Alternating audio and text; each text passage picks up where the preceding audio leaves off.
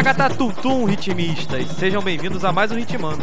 Eu sou seu anfitrião Baby, sempre acompanhado da nossa querida Chilara. Fala aí galera, sejam bem-vindos. É, hoje aqui o nosso episódio vai ser de novo sobre baterias universitárias, dessa vez com duas pessoas aí, dois expoentes nesse cenário aqui, pelo menos no Rio de Janeiro, ou Niterói, eu deveria dizer. O primeiro deles é um amigo meu de longa data, é o Dan. Vou apresentar ele assim porque a gente não conversou como ele queria ser apresentado, então dá um oi pra galera, Dan. Fala aí, galera. Boa, boa noite, bom dia, qualquer horário que vocês estiverem aí assistindo o programa. Fala aí, fala aí. É isso. O segundo aqui, conheço há menos tempo também, mas eu sei que ele é apaixonado por esse cenário, seja de bateria ou de BU, é o meu grande amigo Michel. Fala, galera. Boa noite. Muito obrigado pelo convite. Prazerzaço estar aqui com vocês.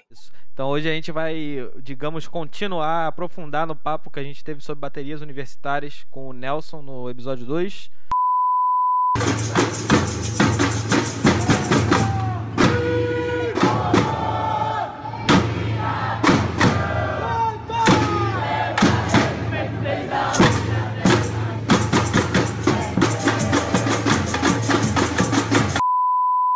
É, eu gosto de começar porque eu sou curioso com quem eu conheço menos a história. Então eu vou perguntar pro Michel assim, é, qual a sua história nesse meio de seja percussão, música, samba, como você quiser chamar. Vamos colocar música para ser mais geral? Como você se interessou por isso, sua história, assim, como você começou a tocar em bateria universitária. E aí a gente vê para onde o papo vai. Olha, minha história em música começa no colégio, com 12, 13 anos, mais pelas aulas de música mesmo. A partir dos professores eu comecei a ter mais interesse na área de percussão. Chegando no ensino médio, eu comecei já a ser um pouquinho mais sério, participando de projetos de pesquisa, sempre na área de música e também buscando aperfeiçoar esse lado mais para percussão. E sobre as baterias universitárias, eu comecei em 2018, 18.1 foi quando eu entrei para a UF no curso de economia e não sabia que existiam baterias universitárias, né? Quando o diretor da bateria na época soube que entrou um calouro que sabia tocar, ele me chamou logo em duas semanas de aula eu acabei no parar em vassoura sem saber o que estava fazendo e aí o resto da história o resto da história é, é muito bom Calma aí, eu, eu, tenho duas perguntas aqui rapidinho. A primeira é, é que colégio era esse que tinha projeto de pesquisa em música, que eu tô muito interessado, que tô curioso. E a outra é como é que foi essa experiência de tu ir pra Vassouras com duas semanas de aula, cara, sinceramente. Colégio Pedro II. Ah, tinha que ser, né? O famoso CP2. tinha que ser, tinha que ser. Então, eu perdi a semana de trote, não tinha ido na semana de trote, então quando começaram as aulas eu não conhecia ninguém. E os jogos financeiros eram logo de cara, assim, acho que no mesmo mês ou algumas semanas depois do começo das aulas. E eu descobri que a bateria existia, já tinha interesse por música. Quando o, o diretor, na época, me viu tocando com eles, e não é uma coisa muito comum, né? Já chegar alguém que já saiba alguma coisa, pelo menos para tocar, ele virou para mim e falou: Você vai com a gente para Vassouras. E eu simplesmente nem sabia o que era Vassouras. Eu achava que jogos financeiros era um lugar onde as pessoas iam para fazer quem vê, ver quem faz conta mais rápido.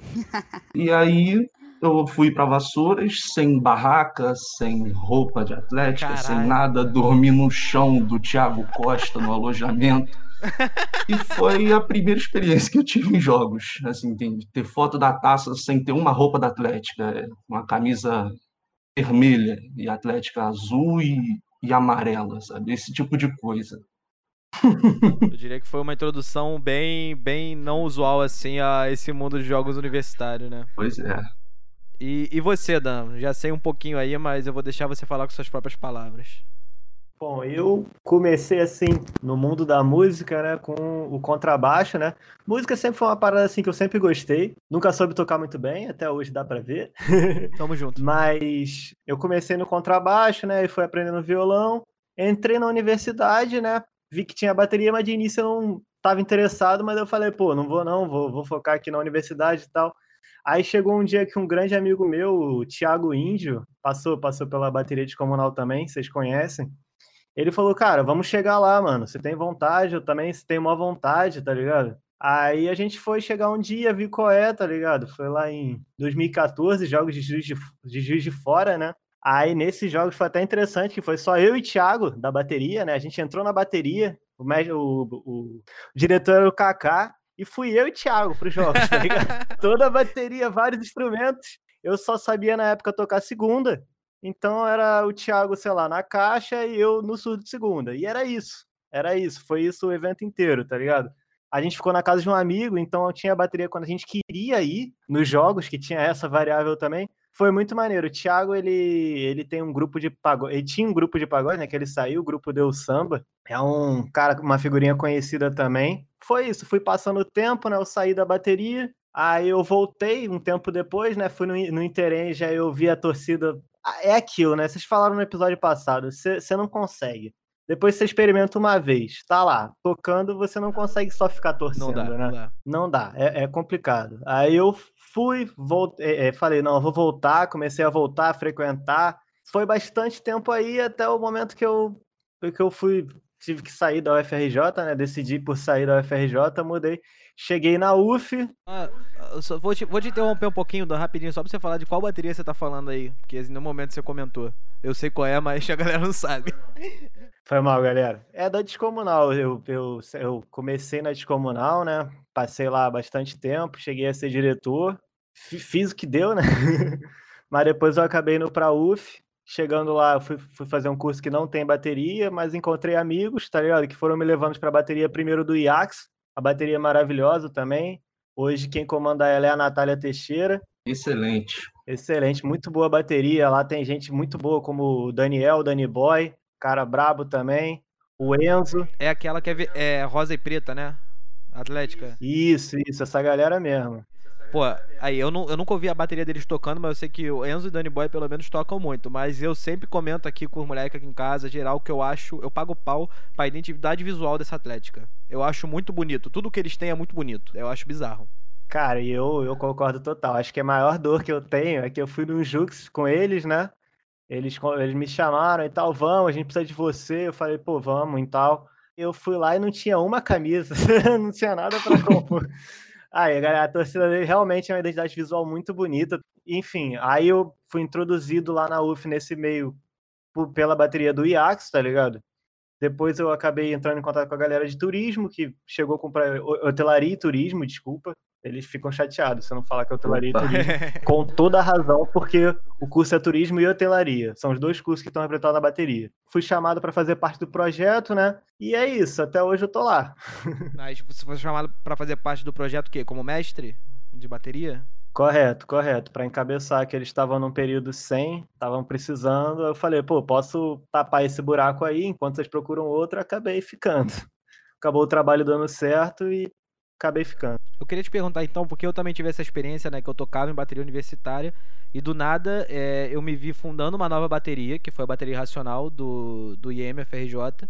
É, na época eu não era o mestre, era o Elias, né? O Elias tinha muito mais conhecimento. O Elias, depois de um ano, fez o trabalho ali, eu tive que assumir, entendeu? Quando, quando eu voltei. E aí, é, eu nunca me enxerguei como mestre até esse momento, né? Eu era o repique do, do Elias e tal, eu meio que regia na arquibancada.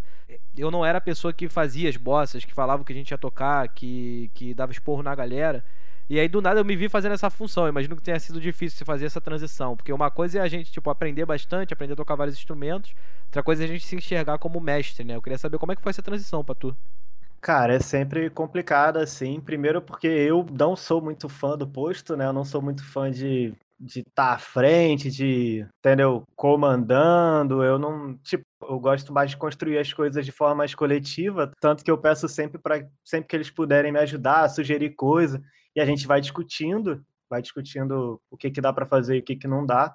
Mas é total um aprendizado, é uma coisa completamente nova. Você tem que aprender a sinalizar, contar meio que eu já sabia, porque quando você é diretor, você tem que estar tá, tá ligado. Mas realmente é todo um aprendizado novo, que você vai tendo que evoluir musicalmente, porque é outra pegada. Mas a dificuldade é principalmente essa. Vocês sentem mais responsabilidade tocando ou sendo diretor, mestre de bateria?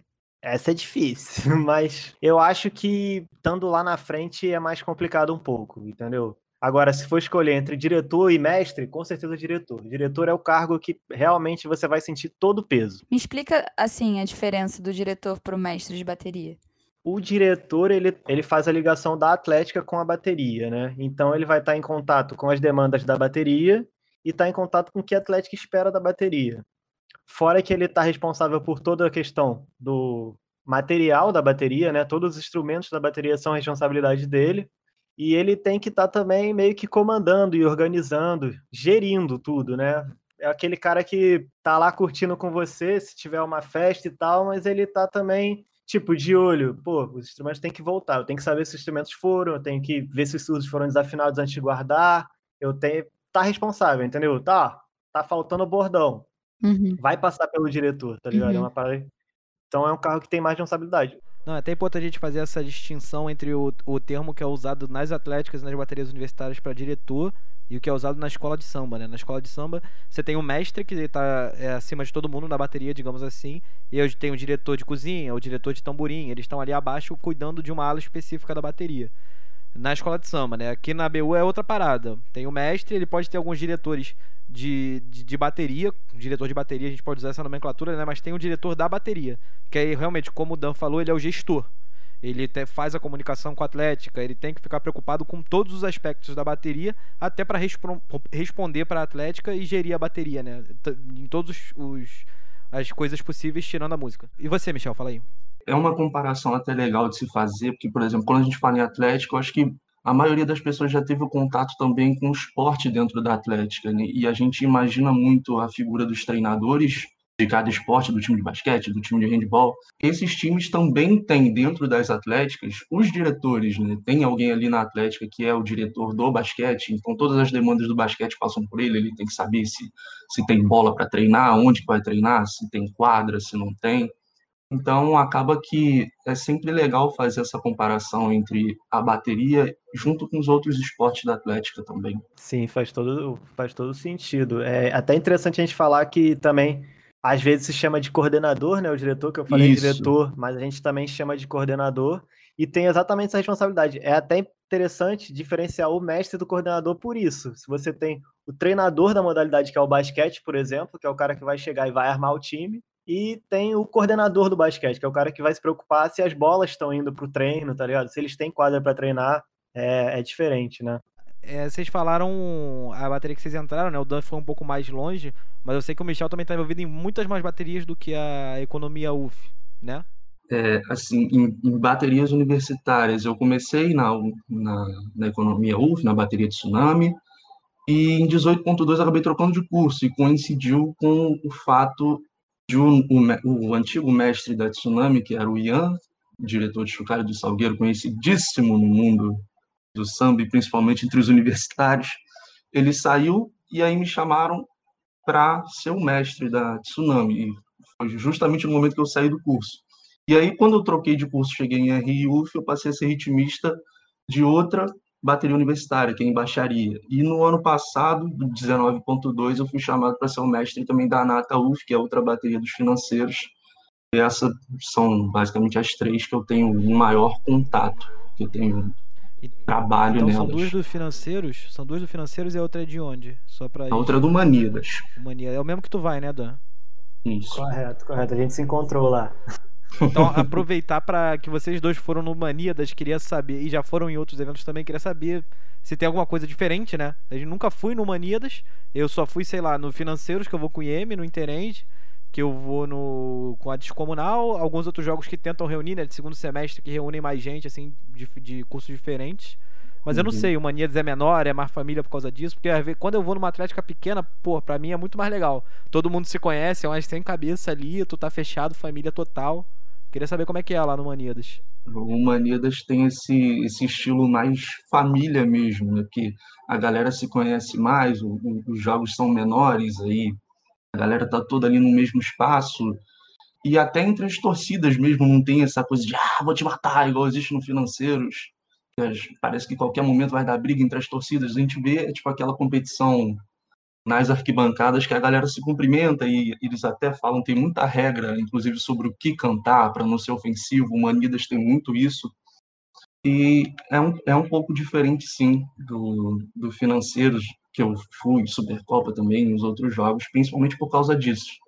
É um clima mais de. É um clima mais amistoso. É, eu, eu concordo com o que o Michel falou. Também tenho para acrescentar que eu tenho essa experiência do Interenge e do, e do Maníadas, né? vou falar que gosto muito do Interenge, mas o Maníadas é mais minha cara. Não, Porque com certeza, você não com tem a, a, a rivalidade tão à flor da pele, tá ligado? Não é. Não que não tenha rivalidade, ela existe, né? Existe. Todo mundo entra lá pra ganhar. Isso é, é ponto. Mas as torcidas se cumprimentam, tá ligado? Elas têm música juntos. Por exemplo, a galera que é o, o meu curso lá, Turismo e Hotelaria, quando eles veem outro turismo, eles se juntam, eles fazem uma grande festa, tá ligado? Que são vários É. cursos diferentes. Mas existe realmente um, uma rivalidade menos, menos acentuada, mas todo mundo quer ganhar, obviamente. Isso aí Obviamente. não se perde. Principalmente a melhor torcida, né? Já que a gente é bateria. Isso aí é polêmica, polêmica, né, Dan? Ah, mas é, né? É. Não, até hoje eu tenho um calo, cara. Até hoje eu tenho um calo lá que no último Financeiros eu fui Série C com o IM, que a gente tinha, entrou no Financeiros em 2019, né? Fui lá, meu irmão, a minha torcida era a melhor torcida da Série C, a gente não ganhou, e era com certeza. Eu sei que é, é, é modéstia à parte, né? Eu sei que parece puxar o saco, mas era na moral. Quem ganhou foi Empreendedorismo UF aí. Se alguém tiver ouvindo do Empreendedorismo UF, eu não tenho nada contra vocês. Entendeu? Eu Achei a torcida irada, as músicas são engraçadas, mas não foi a melhor torcida, desculpa, galera. Inclusive, um abraço para empreendedorismo UF, galera muito boa, muito boa mesmo. É Sim, eles são torcida. doidos. Eles são doidos. Pode ser, doidos. pode ser umas 10 cabeças, mas são 10 cabeças doida, doida, doida. É, então, eu, no, eu acho que cada, cada evento tem o, tem o seu critério, né? E eu, por mim, né, eu sou um cara que é muito, assim, eu não sou um fã de competição de bateria, tá ligado? É, mas eu sei a importância que isso tem. Não sou fã de competição de torcida, eu acho que cada um tem, tem que apoiar o seu. Para mim, a filosofia de uma bateria, assim, entendeu? O jeito que eu gosto de trabalhar, quando eu entro para fazer alguma coisa importante numa bateria, é fazer uma festa na arquibancada, que eu acho que é uma coisa que a galera às vezes não entende dos jogos. Muita gente que, assim, vai e vê aquela possibilidade de festa, não sei o quê, fica focado nisso, que pra galera que tá envolvida no esporte, na torcida, os jogos são a parte mais divertida. Por incrível que certeza. pareça, tá ligado? Você não vai pra festa, a festa no final. A festa no final é tipo, ah, terminou, vamos pra festa porque tem a festa, mas a graça do negócio é ali dentro da arquibancada. Eu acho que o papo, quando eu construo uma bateria, o papel para mim é fazer a melhor festa possível para aquela torcida que tá lá se engajar no jogo, entendeu? Dan, você sente que tem cobrança da galera da torcida pra vocês da bateria? No na Tour nem tanto, porque a- o, o trabalho que estava sendo desenvolvido antes é, era meio que no como é que é o nome? Era o que dava para fazer. A galera usava as ferramentas que tinha, que estava realmente difícil e tal, tava faltando alguém para chegar e- e organizar. Quando eu cheguei, o nível técnico subiu bastante, entendeu? Porque eu pude. É, é questão de organizar mesmo, entendeu? É de trazer coisas de fora que a galera às vezes não, não, não pegou. Eu peguei uma galera muito boa também. O, o grupo de ritmistas que eu tenho é excelente, eles são maravilhosos. É, inclusive, perfeitos, melhor bateria. É isso, entendeu? É, eu não tenho cobrança porque eu estou apresentando um trabalho que está sendo legal, a galera elogia. Eu acho que a cobrança vem na medida que você entrega, né? Se, entre- se a galera vê que tu consegue entregar um trabalho legal, vai vir uma cobrança. Pode ser uma cobrança saudável, entendeu? Não cobrança no sentido ruim. Mas, por exemplo, eu levei a bateria lá pro financeiros, a bateria deu uma subida de nível porque tava sem mestre antes, né? Foi uma transição entre o Elias e, e eu. A galera viu que tava um trabalho legal, aí já começaram a me chamar. É, foi criada uma torcida nova separada da Atlética agora. Aí eu tenho que ir pra reunião da torcida porque eles têm que combinar o símbolo comigo das músicas, ver qual música vai levar, ver o que eu tenho que mudar, ver qual arranjo na bateria eu posso colocar pra essa música, se ela é viável de eu colocar um arranjo, se não for eles tiram. E aí vem essa cobrança, naturalmente, porque a galera da torcida vê que tu consegue entregar um trabalho legal, né? Acho que, que Com certeza, super válido. Acho que tem que ser o combustível, né, pra gente exatamente essa melhora. Porque eu entendo a importância da competição aí, tá ligado? Muita gente se acomoda, né? Quando você tem a competição, você não se acomoda tanto. Você tá lá querendo sempre crescer, né? queria saber o que tu acha dos desafios de bateria, pô, já que a gente tá falando de competição. Então, é, é a mesma opinião que eu tenho de antes, entendeu? Eu não, não sou fã, mas eu entendo que, tipo, eu não ser fã não vai mudar o fato de que isso atua como motivador para muita gente, entendeu? E muita bateria gosta. Então, quando você está num projeto, por exemplo, trazendo o outro projeto que eu tenho aqui, a Liga, a gente tem que fazer o que as baterias querem, não o que a gente quer, né? Se as baterias querem, se as baterias gostam, acho que cabe entregar e se eu tô como mestre de uma bateria que vai participar de um desafio, eu tenho que entregar. É isso. É, eu particularmente sou fã de desafio, mas é porque eu sou chato mesmo, tá ligado? Eu vou. Eu, eu, eu costumo dizer que eu não vou ficar tirando é, noite de sono do meu ritmista, mas eu também vou tentar ganhar, entendeu? Tipo, a galera às vezes fala, ah, não, vamos só tocar e tal. Não, pô, se tá indo pra um desafio, vamos tentar melhorar para apresentar o melhor que a gente pode. E aí isso quer dizer que a gente vai tentar ganhar, né? Pra mim é a mesma coisa, não sei. É, mas por que, que você especificamente não gosta de desafio? É difícil explicar, né? É uma coisa meio pessoal, assim. É que eu, eu entendo a música mesmo como um ambiente de não competição, tá ligado? É, é, uma, é um entendimento uhum. romântico da coisa, porque realmente a gente está num mundo que ele é muito competitivo, de verdade, em todos os âmbitos. Mas é um ideal, entendeu? O que eu puder fazer para não tornar mais competitivo, eu vou fazer, mas eu entendo o mundo que eu tô. E tu, Michel, qual a tua opinião nos desafios? Já participou de algum, para começar? Nunca participei de algum, porque tanto as baterias que eu comando, tanto a que eu sou ritmista, não tem esse, nem em jogos, nem por fora, nenhum desafio para disputar, mas eu sou muito fã, principalmente porque ele atua como um combustível muito forte. Por exemplo, do que eu posso falar como experiência pessoal, é muito mais fácil você convencer os seus ritmistas a treinar e a gente só treina em horário horrível, por exemplo, 9 horas da manhã de um sábado, porque dia de semana está todo mundo trabalhando. E quando você tem alguma coisa para mostrar isso como uma competição, alguma coisa que você vai disputar, isso vira um combustível para os ritmistas estudarem mais, para eles levarem mais a sério os treinamentos, do que só alguma coisa da arquibancada. Eu digo só entre milhões de aspas, né? Porque, querendo ou não, o trabalho de de uma competição de baterias é muito mais sofisticado do que só arquibancada. Você tem que ter muito mais cuidado, tem que ter muito mais um nível muito mais alto de performance e isso vai demandar muito mais ensaio, vai demandar muito mais da entrega das pessoas, tempo, dinheiro. A gente só tem é, prejuízo, né? A gente faz isso porque a gente gosta.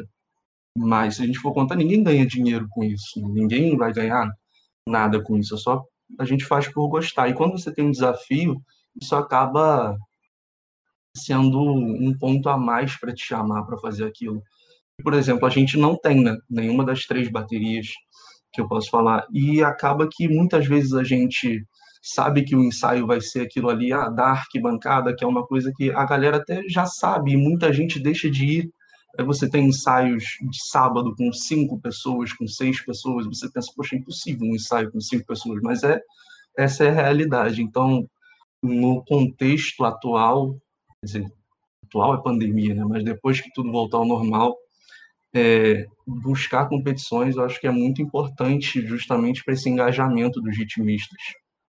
Acho que esse papo, é quando a gente vê o a Baixa Baterias Universitárias de São Paulo, né? Tocando no Balatucada, porque o Balatucada já existe há, sei lá, 15 anos, eu não pois sei. Pois é, né?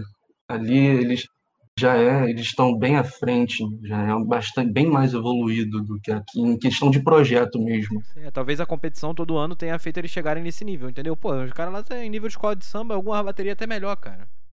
Pois é.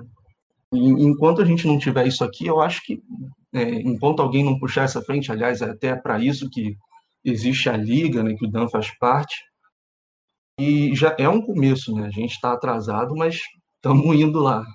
Vamos brigar para chegar nesse nível.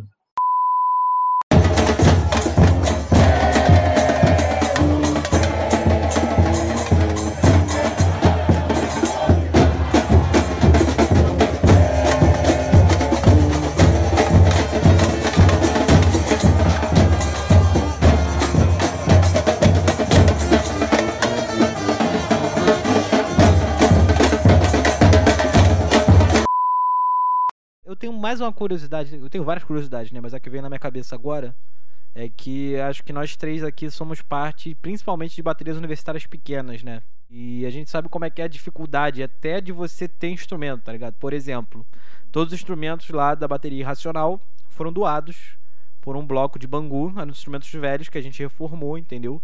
Eram três surdos, um de cada, né? Oito caixas, um repique. Aí a gente foi, comprou um chocalho, tem um agogô. E é isso, entendeu? Se não tivesse essa doação, a bateria racional talvez não existisse até hoje, entendeu? E o que a dificuldade também de você conseguir fazer com que o seu ritmista pague mensalidade ou não pague. É pequeno, tu não tem ritmista o suficiente, aí vai com cinco pessoas para os jogos. É difícil, né? É difícil. Queria saber como é que foi na, na, na, de vocês, assim, quando vocês pegaram a bateria, quais foram as, as dificuldades que vocês encontraram? Então, quando eu cheguei, principalmente, até tinha um número bom de peças, né? É, em todos os naipes, assim, acho que tinha um surdo de cada, né? uma primeira, uma segunda, uma terceira, e só de ter isso já é uma grande coisa. Duas ou três caixas, é, uns três chocalhos, acho que tamborim não tinha. E um repique bastante velho. É, aliás, era esse o problema de quase tudo, né? Era tudo muito velho. A, a, o surdo de primeira que a gente usa, até hoje, o de 22, me dizem que ele tem sete anos. E a gente trocou a pele dele ano passado. Então ele ficou seis anos com a mesma pele. E é isso que você falou, baby. É muito difícil é, manter mensalidade paga direitinho para a gente conseguir fazer o, a manutenção dos instrumentos e principalmente comprar instrumento novo, poxa, isso é, o olho chega a brilhar quando a gente consegue fazer isso, quando a gente consegue juntar 100 reais para comprar um chocalho, quando a gente consegue fazer uma compra para botar bordão numa caixa nova, ou trocar pele de um surdo que vira e mexe e rasga. É, é, é, bastante difícil mesmo, até porque a bateria ela se sustenta, né? Se não tiver a mensalidade dos ritmistas, a gente não vai para lugar nenhum. Esse é um problema que quando eu entrei, eu, no, quando eu entrei na bateria da, da Otur lá, a, a, a bateria do IAC sempre teve uma estruturazinha. Eles têm as dificuldades, mas eles sempre conseguiram andar assim de uma forma, uma bateria maior, mais estruturada. Cara, é no contexto assim você pode dizer que é uma bateria grande, tá ligado? A situação de Otur, quando eu entrei, o problema era um só, falta de ritmista. Eu não tinha gente para tocar, tá ligado? Aí eu comecei o projeto, tá ligado? Com a galera que eu tinha, que, aliás, uma galera muito boa, galera que me ajudou no início. Nossa, amo eles, sou muito grato, muito grato de verdade, porque o projeto andou também por causa deles. E uma capacidade de captação que é maravilhosa, porque depois que a gente começou esse projeto na bateria, a bateria virou um projeto atraente. Entendeu? Antes ninguém queria. Hoje em dia eu tenho gente para entrar na bateria e eu não tenho instrumento. Graças a Deus, pô, meu sonho. É, pois é, mas aí a dificuldade agora é o instrumento, entendeu? Tem ensaio, eu vejo gente desanimando porque a pessoa vai para o ensaio e fica lá assistindo o ensaio, porque eu não, não tenho instrumento e meio que não tem de onde tirar dinheiro, que a própria Atlética ela tem as dificuldades dela, uma Atlética que está muito junto, inclusive uma das ritmistas é a atual presidente, entendeu? É muito toda a força que ela pode dar, ela dá para gente, né? mas realmente é porque eles têm outros gastos e é, e é, difícil, né? Mas a gente tem pouco instrumento e é limitado por causa disso, mas é o, o, o, a dificuldade é geralmente essa, né? A dificuldade da geralmente da adesão, que hoje em dia não é um problema, e da manutenção das pessoas, né? As pessoas desanimam. Isso é uma coisa que a gente fala acho que toda reunião da liga a gente chega um momento que a gente fala que a gente precisa manter as, as pessoas na bateria, né? E o, o que vocês estavam falando antes da competição é uma coisa que contra fatos não argumentos. A competição ela atua dessa forma, tá ligado? Ela faz as pessoas ficarem na bateria. Ter um objetivo no final é uma coisa que gera a, a adesão, né? Que mantém a adesão. O próprio própria competição da liga, a nossa ideia era fazer no final do ano também para manter a adesão até o final do ano, né? Para as pessoas ficarem na bateria até o final do ano, que acontece a competição no primeiro semestre, depois disso joga tudo pro alto, né? Dane-se a bateria. Aí chega no semestre seguinte, você tem que recomeçar o trabalho, né? Você tem que primeiro treinar de novo a galera que esqueceu as coisas e pegar gente nova do zero e fazer. Tem, tem, tem outro problema, mas eu vou encerrar por aqui, depois a gente fala disso, que é a coisa do você vai, o ritmista vai evoluindo e ele vai saindo de você, né? Ele, ele vai indo embora mesmo, né? Aquela coisa do tipo, você, cara, treinei, essa pessoa agora tá tocando caixa brabo, só que tá suando já, tá indo embora. Esse é um dos grandes problemas, principalmente essa parte de, de arranjar ritmista para bateria, que, por exemplo, quando eu participei em 18.1 pela primeira vez da bateria, eu percebi isso, a galera era muito antiga e já estava quase se formando. E aí quando chega 18.2, que eu assumo para ser o mestre, a bateria sumiu. Então, essa questão de achar ritmista não é uma questão só das baterias novas. As baterias que já existiam também têm essa dificuldade, e isso é justamente por uma falha no projeto. Né? A bateria ela não vai ser eterna. Então, as pessoas que estão ali, elas têm que sempre ter esse cuidado de atrair as pessoas novas, os calouros de períodos anteriores, porque uma hora elas vão sair, uma hora o diretor vai sair, o cacheiro vai sair, tem que ter gente para repor, e não é todo mundo de uma vez, e não é ao mesmo tempo. Bateria pequena não pode ser panela. Não pode, não pode. Eu acho que é captação e manutenção. Lá na Racional, quem faz a captação mais para mim é a Luana. Vou mandar um beijo para ela, inclusive, porque ela fala da bateria para todo mundo e chama todo mundo que ela consegue. Mas eu acho que a manutenção é essencial também. Sei lá, cara, eu tenho que fazer o diabo lá naquela bateria. Não que eu tenho que fazer, é porque eu gosto, é o meu curso, entendeu? Mas sei lá, cara, a galera gosta de mim. Aí chega no final do ensaio, eu falo, qual é? Bora beber uma na vila, bora beber uma na vila. Aí eu vou e bebo, e sou amigo dos meus timistas também, tá ligado? Acho que essa relação e também você fazer um, um, um ensaio agradável para todo mundo, né? É, faz parte da manutenção do, do, pessoal na bateria. Tanto que eu acho que eu tô de mestre lá o quê? Um, um ano, eu fiquei um ano, né? Que agora veio a pandemia, a gente não tá ensaiando. Fiquei um ano, eu acho que minha bateria ninguém saiu, entendeu? Basicamente. Se saiu foi tipo 5%, eu diria. Eu confio nas pessoas para fazer essa captação, porque eu também. Eu não. Eu tô muito velho na faculdade para ficar indo em calorada, tá ligado? Mas eu sei que a bateria consegue. Acontece com todo mundo. Eu acho que essa é uma das melhores coisas que a gente aprende assim, a partir do momento como que a gente passa a ser o mestre, né? A gente aprende, mesmo que seja na marra, a gerir um grupo, né? A gente tem que saber lidar com cada um ali, tem que saber que ele, ele não está ali para ser cobrado necessariamente. Se você for muito em cima dele, ele vai sair e tipo, não é ele que precisa da gente, é a gente que precisa dele. Então a gente tem que se esforçar para fazer aquilo ali ser o máximo para ele, né? É isso aí, o... é uma coisa que é uma diferença gritante da bateria grande para a bateria pequena, que é essa. Exatamente. Que a bateria grande, a pessoa quer estar tá ali muito, entendeu? Ela lutou contra, não sei, cinco concorrentes, né? Cinco concorrentes para uma vaga. Na descomunal era assim, tá ligado? A gente tinha seletiva com várias pessoas, sei lá, 80 pessoas se inscreveram, a gente tem 15 vagas. E a galera ia se acotovelando para entrar nessas vagas. Mas quando você tá numa bateria pequena, você tem que atrair a galera, manter a galera ali dentro, né? É uma coisa que na, na bateria lá descomunal lá, eu aprendi, tipo, a gente tinha um grupo, a gente é amigo, vocês falaram isso no último, é, era, era uma galera fechada, né? Era um grupo assim, era uma panela, era uma panela, mas uma panela que se abria para os novos membros, né, de tempo em tempo. Mas essa coisa do grupo, do pertencimento, ela é essencial para você manter uma bateria, né? Você criar, você levar a galera para tomar um chopp depois do ensaio, tipo, isso é parte basicamente do trabalho, entendeu? Porque você precisa criar um sentimento ali de identidade, a galera precisa ter identidade, né? É muito inter... Isso é uma parte muito interessante que a gente pode falar mais, inclusive. Identidade de bateria é muito legal. Agora que eu sou das ciências sociais ciências humanas, eu gosto de falar disso.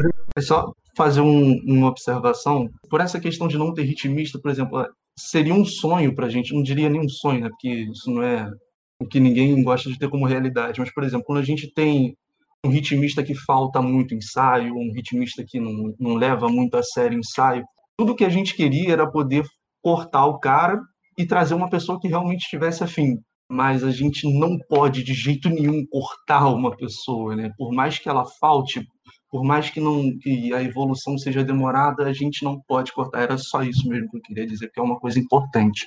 Não, não pode. Acho que o projeto tem que ser tem que ser muito democrático no sentido de, cara, é, você tá ali para ensinar, pode vir um cara sem ritmo e tal, ele pode demorar para aprender, vai demorar, tudo bem, vai demorar, mas você tá ali para ensinar e vamos ensinar e vamos junto comigo. Pega o cara pelo braço e vai, entendeu? Não, sim, isso, isso sim. Eu acho que o, a questão é o comprometimento, eu acho que mais que tá, é pontuado, né? Que é bom a gente pontuar. Tem gente que realmente não tá ali para não se doar, tá ali pelo rolé. Pode, tá, pode, mas às vezes você precisa dar um instrumento para uma pessoa que queira aprender, entendeu? Isso é uma coisa que é complicadinha. Esse lance que vocês falaram do comprometimento é até legal porque, por exemplo, lá na FND, na Faculdade Nacional de Direito, eles chamam os ensaios de oficina, justamente por isso. São oficinas que acontecem no sábado, os ensaios também são sábado. Então, por isso que eu identifiquei quando o Michel falou daquele lance de que, pô, ensaio sábado é, é complicado. Então já tem um número reduzido também, mas é uma oficina, né? Para ensinar a galera a tocar, não é meio que. Tipo, e todo mundo, quem quer entrar, entra.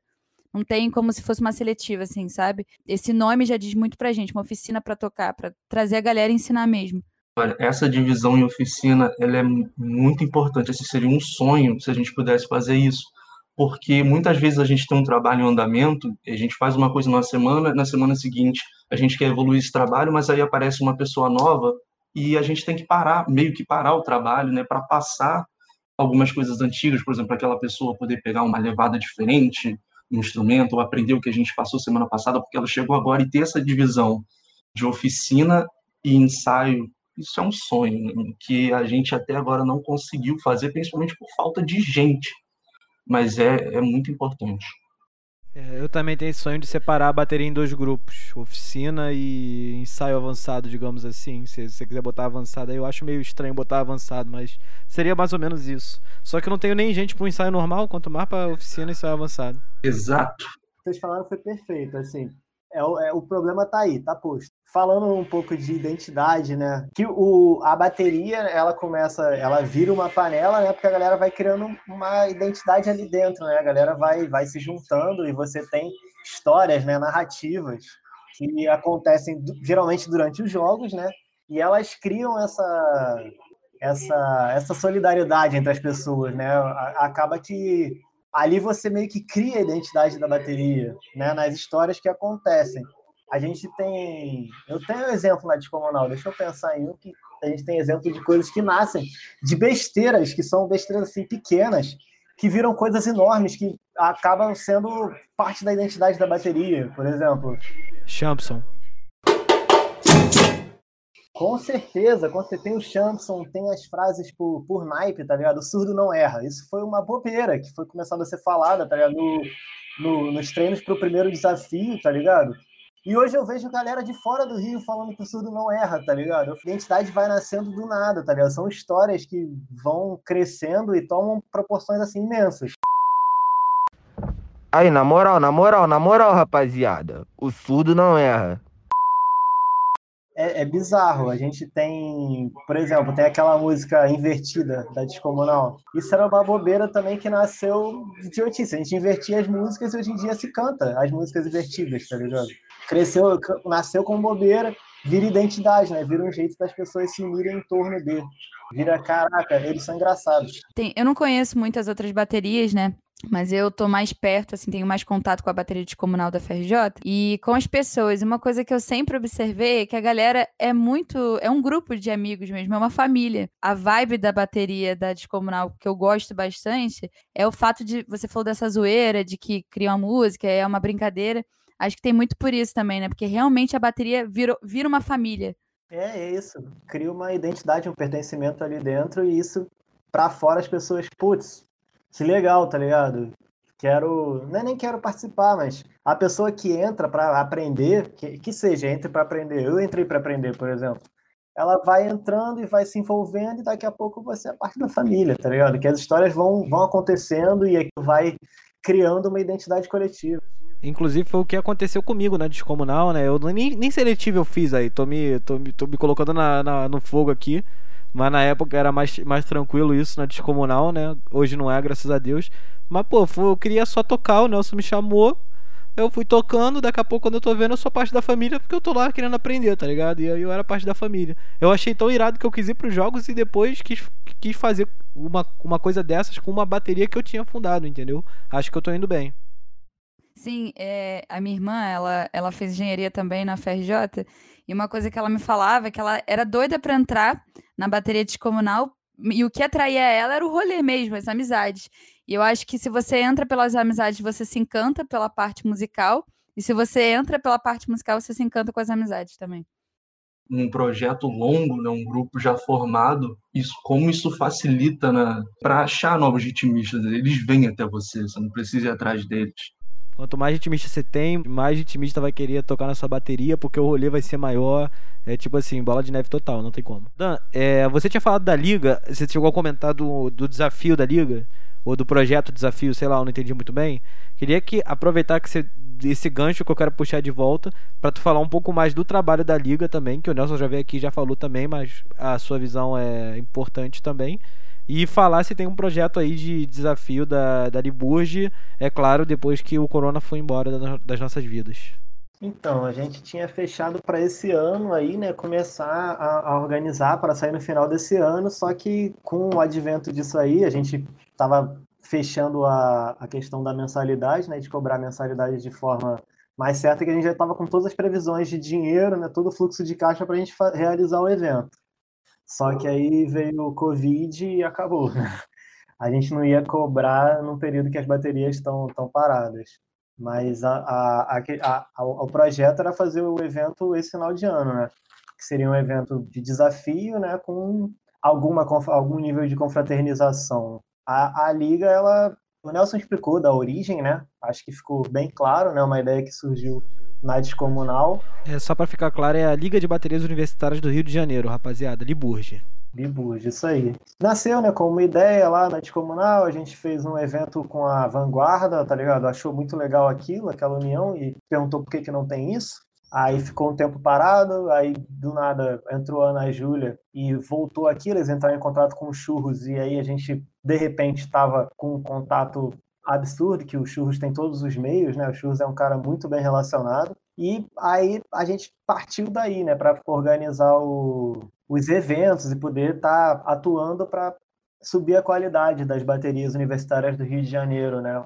Nosso primeiro evento saiu, né? Foi na São Clemente, a gente fez um workshop com o mestre Cariquinho, assim, que para a gente foi uma coisa assim, acabou sendo menor do que a gente esperou, porque acabou batendo com mais datas, a gente acabou acabou não, não tendo tempo de divulgar. Quando a gente fechou o evento, já estava meio em cima, mas foi um evento para a gente, assim, que foi um total sucesso, né? Teve sorteio até de. A gente sorteou alguns instrumentos. O Mestre Ali que ainda surpreendeu a gente sorteando uma bolsa pro, pro Espanta Neném, né? Ele sorteou uma bolsa de um ano de ensaio no Espanta Neném, que isso aí é. Pra gente não tem preço, né? Você tá com. Agrega valor no evento. Isso aí foi um eventaço. Demais. Ah, o Michel foi, né? O Michel pode falar para quem, pra quem tava lá, tá ligado? Cobrar um pouco da UF, que não foi, né? Só o Michel foi pela UF.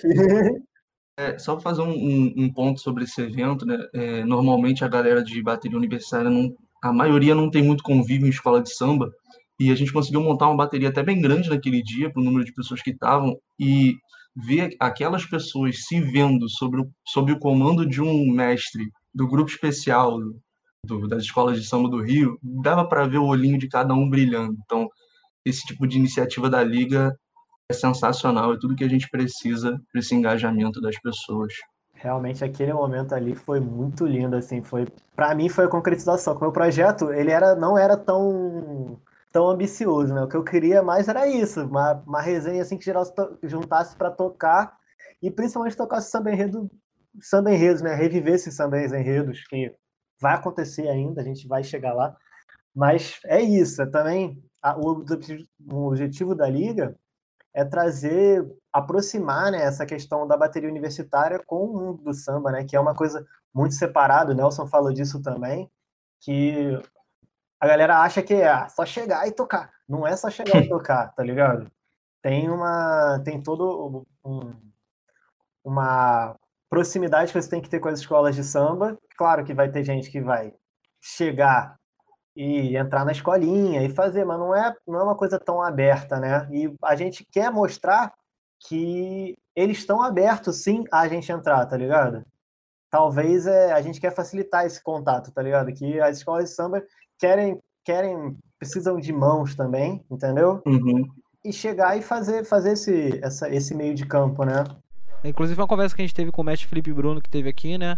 Que ele tá trazendo muita gente de BU para a bateria dele, que na verdade é lá de Niterói, né, do Carnaval de Niterói, mas que ele frisou que está sendo muito importante a renovação dos ritmistas da bateria, né? E grande parte dessa renovação agora de gente nova que está entrando tá vindo de BU, né? E que ele acha que, é claro, não vai ser uma bateria de escola de samba toda de gente que tocou em BU, mas que grande parte do, dessa renovação vai ser dada desse jeito. É, é onde ele está apostando, eu acho que ele está corretíssimo também.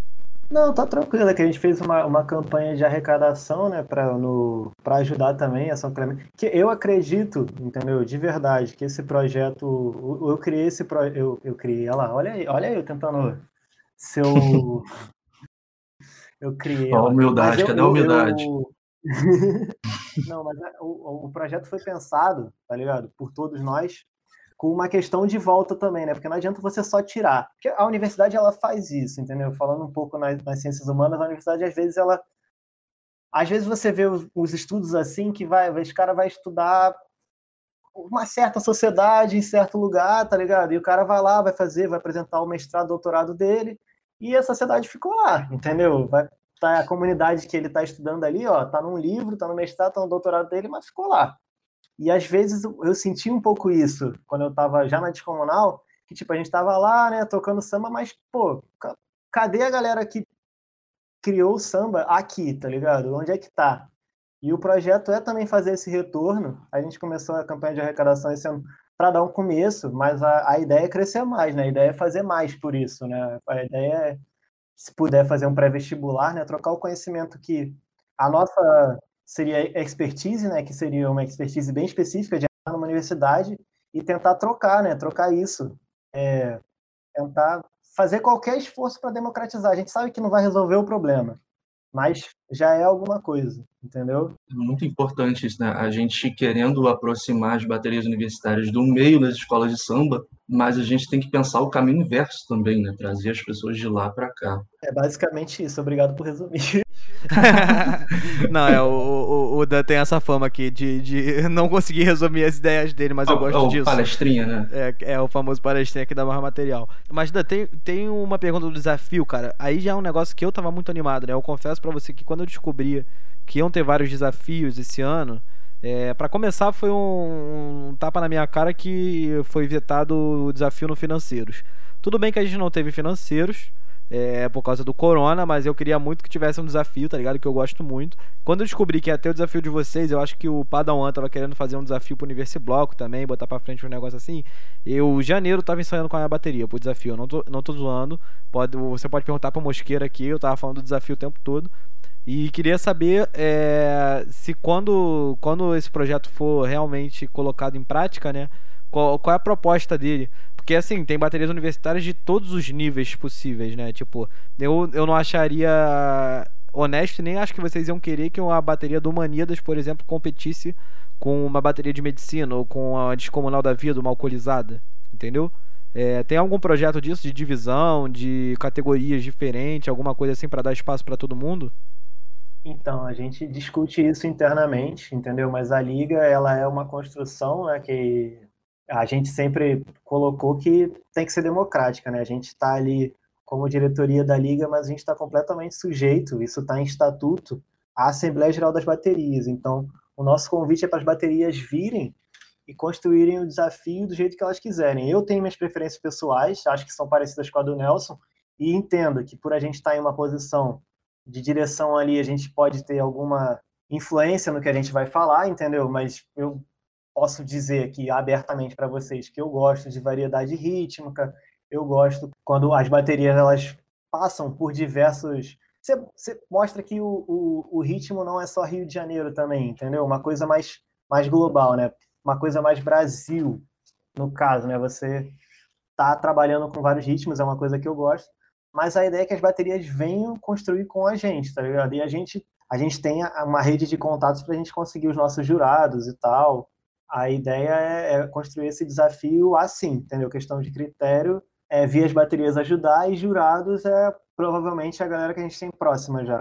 E você, você consegue falar mais dessas suas preferências pessoais ou você prefere não, não abrir pra gente? Além da variedade rítmica. É que realmente é, é, é, a questão de, de variedade rítmica mais mesmo, tá ligado? É a coisa mais forte. Eu não, não, não vou. Eu acho que você fazer bossa em vários ritmos é uma coisa que é, assim, maravilhosa. Você conseguir concatenar os ritmos, né, e encaixar eles de forma sequencial, assim, bom, são coisas que devem ser valorizadas. Eu acho que um estatuto de regulamento caminhando nesse sentido legal, mas que o critério final vai ser dos jurados, né, que vão, a gente vai escrever com as baterias uma base assim, mas o critério final é do jurado. E sobre manter essa competitividade que eu falei, você também é fã disso? Por exemplo, ter uh, duas séries ou até três séries, dependendo. É claro que se uma bateria pequena quisesse competir na, na, na série mais forte, digamos assim, acho que ela de, deveria poder. Mas. Aí você é fã disso ou não? Já pensou em alguma coisa assim? Pensei, cara, pensei por alto. Não sei se eu discuti com ninguém, mas eu pensava em fazer o primeiro, assim, uma qualificatória, né? Botar. Pode ser que o primeiro seja abertão, tá ligado? Pra gente só sentir mesmo o ritmo, entendeu? Eu pensei nisso. Pra gente sentir como é que tá cada um. E depois a gente vai organizando com base nesse primeiro, entendeu? Sabe como funciona no Balatucada? Tu pesquisou para ter uma base disso ou não? Então, não é o não é muito a minha área no na liga, tá ligado? Mas então eu realmente não pesquisei, mas é uma coisa que a galera eu acho que já viu, se não me engano. Ana Júlia e o Churro já viram de perto, acho que o Nelson também. Eu posso, eu, eu uma hora vou ter que ver, né? Vai chegar na hora da gente organizar essas coisas, botar os pontos finais eu sou um cara que eu gosto de estudar para as reuniões que eu participo, então provavelmente eu vou dar uma lida nesse regulamento sim. E, e tu, Michel, tava ensaiando para o desafio já ou também não? Tá pensando em levar todas as suas baterias? Rapaz, se eu te contar que tava, você acredita? Acredito, eu tava também, pô.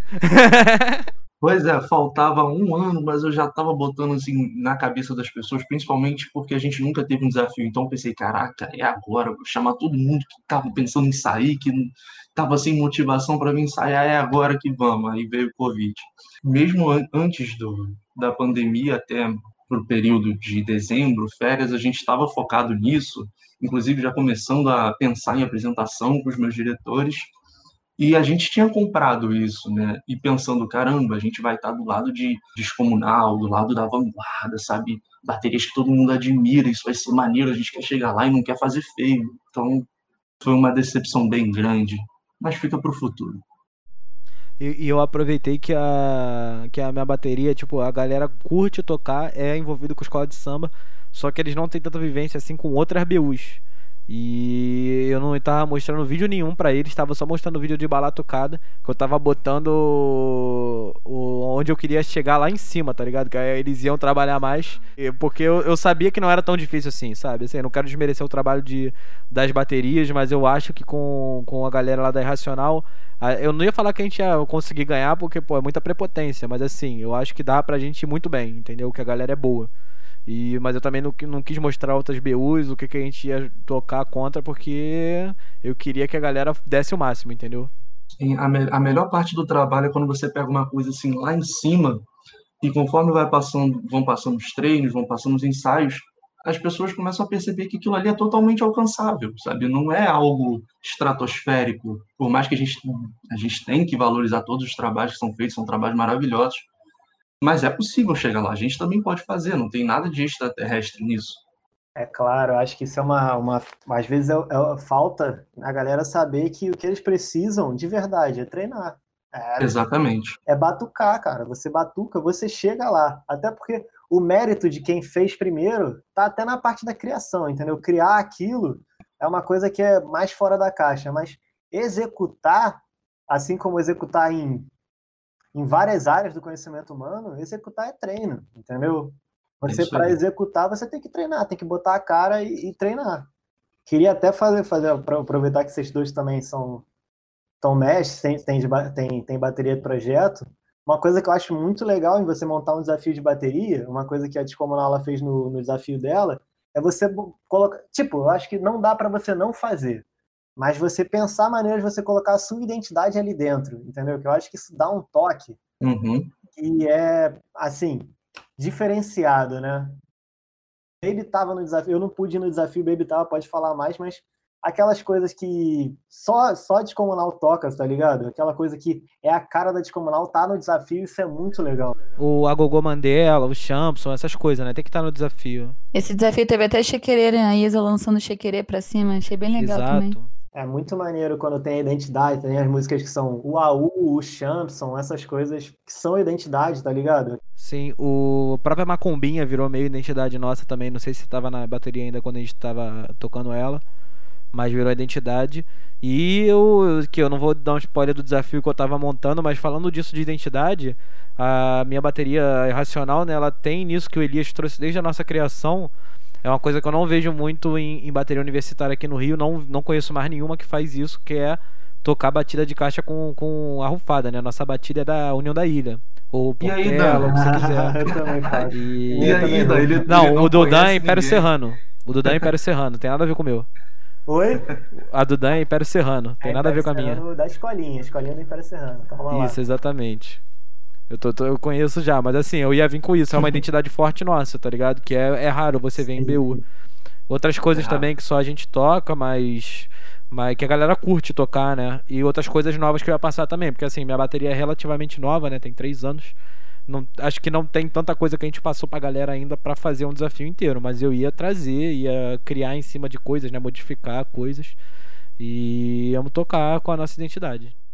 Eu acho isso essencial. É outra coisa que, aí, ó, fa- falando, a gente foi desenvolvendo, é outra coisa que eu penso, né, de conversar com as baterias para botar, tá ligado? Um critério, assim, de identidade, né, para você ter aquela coisa que é sua e você desenvolve, né, porque é importante também isso, né? É uma coisa que vai nascer na bateria e a bateria vai desenvolver tecnicamente para ser uma coisa apresentável, que seja apresentada num, num desafio de bateria.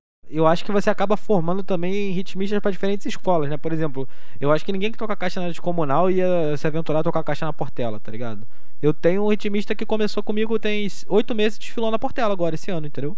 Porque pegou a batida de caixa que a gente toca lá, é a mesma que a Portela usa. O moleque é bom pra caralho. Abraço, Igor.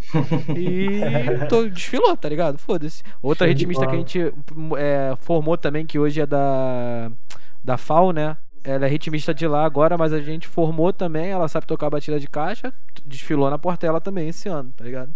E não, não vejo galera que toca só reta, toca só em cima, é, que é o que mais comum assim, se aventurando na caixa da Portela, por exemplo.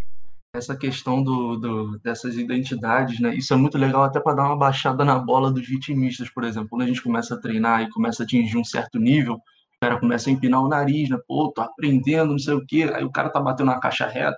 Aí você chega lá para ele, amigão, vê isso aqui. Aí você mostra para ele uma caixa da Portela, uma caixa da Mocidade, ele fica, caraca, eu não sei nada. É muito importante baixar a bola também, às vezes, né? Cara, eu diria que caixa é o mais complicado disso. Não, e, e às vezes a gente fica arrogante, né? É muito importante. Eu, tipo, eu tento botar uma filosofia pra galera da minha bateria, quando eles chegam criticando, assim, outras baterias, eu sempre falo, ó, pra mim, tudo vai ter valor, tá ligado? Que vem das outras baterias e tal, mas eu nunca vou falar pra eles, pô, vocês não podem tocar isso. Eles vão tocar, é o que eu falei.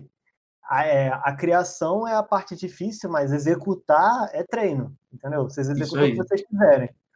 É, vocês podem achar, ah, tá ruim, não sei. Cara, tá do jeito que deu para ser ali na, na questão deles, no contexto deles, entendeu? Pode não estar perfeito, liso, mas os caras estão lá e estão fazendo melhor e com o tempo eles vão ficar ainda melhores. Eu acho que tu pode criticar internamente. Eu vou explicar o que eu quero dizer nesse, nesse sentido. Tipo assim, você nunca vai chegar pra uma bateria e criticar ela abertamente, porque os caras estão fazendo um trabalho deles e estão melhorando assim como todo mundo. Mas eu trabalho muito na minha bateria, por exemplo, percepção rítmica, percepção musical, né? Digamos assim. Então, às vezes, a gente tá nos jogos financeiros, um gap entre dois jogos, eu viro pra um ritmista meu, estamos assistindo outro jogo com uma outra bateria, eu não falo nada. Às vezes a outra bateria faz alguma coisa que não é que soa meio mal, desencontrou e tal, não sei o que. Quando o meu ritmista vira pra mim e fala exatamente o que os caras erraram, aí é que eu sinto mais orgulho. Eu sinto muito orgulho de ver a minha bateria tocando bem na arquibancada. não tô Aquela desmerecendo olhadinha. isso. Ah, é, esse Mas- é o maior, maior, maior colinha que quem é de fora pode, pode, pode ter de quando uma bateria erra, né? Só se olhar pra cara das pessoas. Quando a galera estiver fazendo careta, é porque alguém errou. É Exatamente. aquele E- sentimento de caramba, ensinei mesmo. Exatamente, a pessoa aprendeu alguma coisa comigo, tá ligado? É, acho que é o meu maior orgulho, com certeza.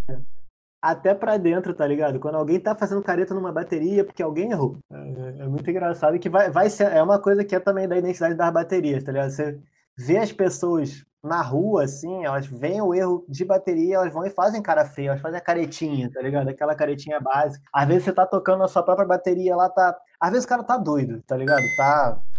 Tá, Doidão. tá sem condição. Mas ele tá lá tocando e tal. Aí o surdo erra uma virada. Ele olha feio, ele olha pra trás, ué. Tá ligado? Ele tá doidão, mas ele sabe que tá errado. Tá, tá, no, tá dentro dele, tá ligado? É uma coisa que tá abaixo da reflexão. Existem os dois lados também, né? Tipo, Uma hora ele pode te olhar feio, mas se tiver num clima mais amigável, se um surdo bater errado, aí todo mundo faz o Ê, tá doidão. exato, exato.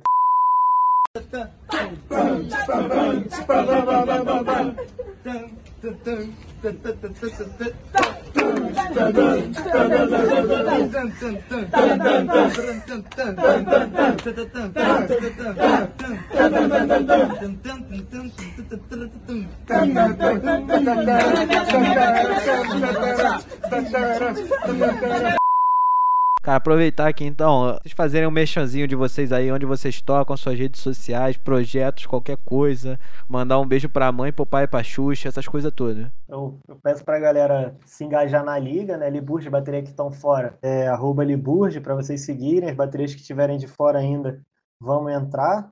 Vamos entrar em contato com a gente, porque a gente está com um projeto muito legal. É basicamente isso. Eu não estou com muito projeto pessoal, não. Vou soltar um artigo acadêmico em breve. mas aí não vai interessar tanta gente. Então fala da bateria sua também, uh, o Instagram dela e tal, pra galera seguir e ver teu trabalho. Bateria insuportável. Bateria insuportável. é, ah, é o melhor nome de bateria do Rio de Janeiro. Ó, Ate Insuportáveis da UF no Instagram. Quem puder dar uma seguida lá aí. Ai, melhor, melhor nome de bateria do Rio de Janeiro é a bateria insuportável, porque é uma identidade assim forte. Né? Não, é, não é uma identidade forte, vocês podem falar. Bateria de outro da UF. Só pela minha gargalhada aqui, tu já falo que é uma identidade forte, não tem como. E o Michel, Michel, fala você aí. Vamos lá, então, começar aqui as três baterias. Sigam lá, arroba Tsunami da EcoUF, arroba Embaixaria, bateria de Relações Internacionais da UF, e arroba Torcida Inferno Azul, que é a torcida barra bateria da Nata. Também mandar um agradecimento aqui meus três queridos diretores da economia, Lucas Santana, Daniel Navarro, nas relações internacionais, Ana Beatriz Ribeiro, sempre dando os apoios necessários aí, comprando essa briga com a gente. E um recadinho final também, por favor, para principalmente a organização de evento aí, que as baterias estão participando, respeitem as baterias, galera. A gente faz um trabalho muito bom, muito honesto e muitas vezes a gente chega em, em lugares para tocar, chopada, festa, a gente acaba sendo muito desrespeitado, principalmente por organizações. Então, vamos levar a sério esse trabalho, que é um, é um trabalho sério mesmo. Respeitem as baterias universitárias. Militou, militou. Mandou o papo reto. Algum recadinho da, também agora? Dá trabalho, dá trabalho ensaiar, tá ligado? A galera se dedica mesmo. É. Perder assim, você para fazer uma apresentação em uma chopada dessas, que seja, você vai gastar umas 12 horas de ensaio, tá ligado? A galera se dedica, o, o respeito com a atração é, é, o mínimo. E eu não tô falando aqui só de bateria universitária, não, porque conversando no meio do samba, você vê que bateria de escola de samba sofre com isso, tá ligado? É uma coisa assim, surreal. Que isso, galera, tá ligado? Você tá com a nata da nata do samba, entendeu? E é muito desrespeitado mesmo. Claro que a galera vai para se divertir também, porque eles se divertem fazendo isso. É, é um jeito. Ninguém tá sendo pago, bem pago assim, não. Então, pelo amor de Deus, respeita aí o artista. Respeita o artista em geral, né? Vamos, vamos generalizando, respeitem os artistas em geral. Que a gente também já foi maltratado na roda de samba. Mesma coisa, né? Que vocês estão falando. Não vou nem me estender muito aqui, mas a Chilara tá ligada. é real, é real. Só, só também mandar um recado pro meu coordenador. O Michel mandou para os coordenadores dele e eu esqueci. João Brum, muito obrigado por comprar as brigas e estar tá sempre junto. Tamo junto então, galera. Queria então agradecer vocês dois por terem vindo aqui a mais esse episódio do Ritmando sobre baterias universitárias sempre a, abrindo a minha cabeça aqui sobre as experiências de pessoas diferentes nesse meio. É muito bom mesmo conversar com vocês. É, Chilara, você tem uma pergunta final, é agora? Não, eu só queria fazer um comentário também que eu senti uma pegada diferente desse episódio sobre baterias universitárias. Eu gostei bastante, porque acho que vocês exploraram essas nuances assim que existem dentro da bateria, fora, apresentação, desafio. E eu gostei da experiência que vocês trouxeram, porque no final das contas é, são vocês falando assim, como fazer isso aqui ser bom para todo mundo, né? Então, pô, curti bastante mesmo. Quero agradecer o convite também, galera. Muito obrigado, tá? Pela, pela moral aí. Foi muito legal falar de tudo e de mais um pouco. Foi, muito, foi um prazer falar com o Michel também, que é um cara que eu respeito muito Opa. no meio. Conheci lá na UF e, pô, é, é, aquela coisa, é, é, do círculo mais novo, né? Vocês são do círculo mais antigo, mas, pô, cara que eu respeito muito também. Muito, muito prazer, muita satisfação estar tá podendo participar. Obrigado. Isso aqui foi uma experiência maravilhosa, né? Aqui só gente de alto calibre, gente que eu respeito muito, inclusive o Dan, A gente se conheceu muitas vezes ensaiando na mesma hora, no mesmo lugar, se bater, se cruzando, e um falando com o outro, pô, maneiro, trabalha aí, o Lodum tá maneiro. Então, estar aqui é, é, é, muito importante. Como eu falei no, no episódio do Nelson, né, que na abertura vocês leram o meu comentário, isso aqui é um serviço para a sociedade, não é? É entretenimento, sim, é muito legal para quem, quem participa falando e para quem ouve, mas é um trabalho para a sociedade também. Isso aqui é extremamente necessário. Muito obrigado pelo convite, foi muito bom. Fico honrado, fico honrado que você fale disso. Exatamente o que a gente queria fazer, trazer entretenimento junto com informação e, nas suas palavras, um trabalho para a sociedade. Valeu. Aqui tem informação. É isso, galera. Tamo junto. Voltem sempre. Vou chamar de novo com certeza. E tacaracatá tum tum.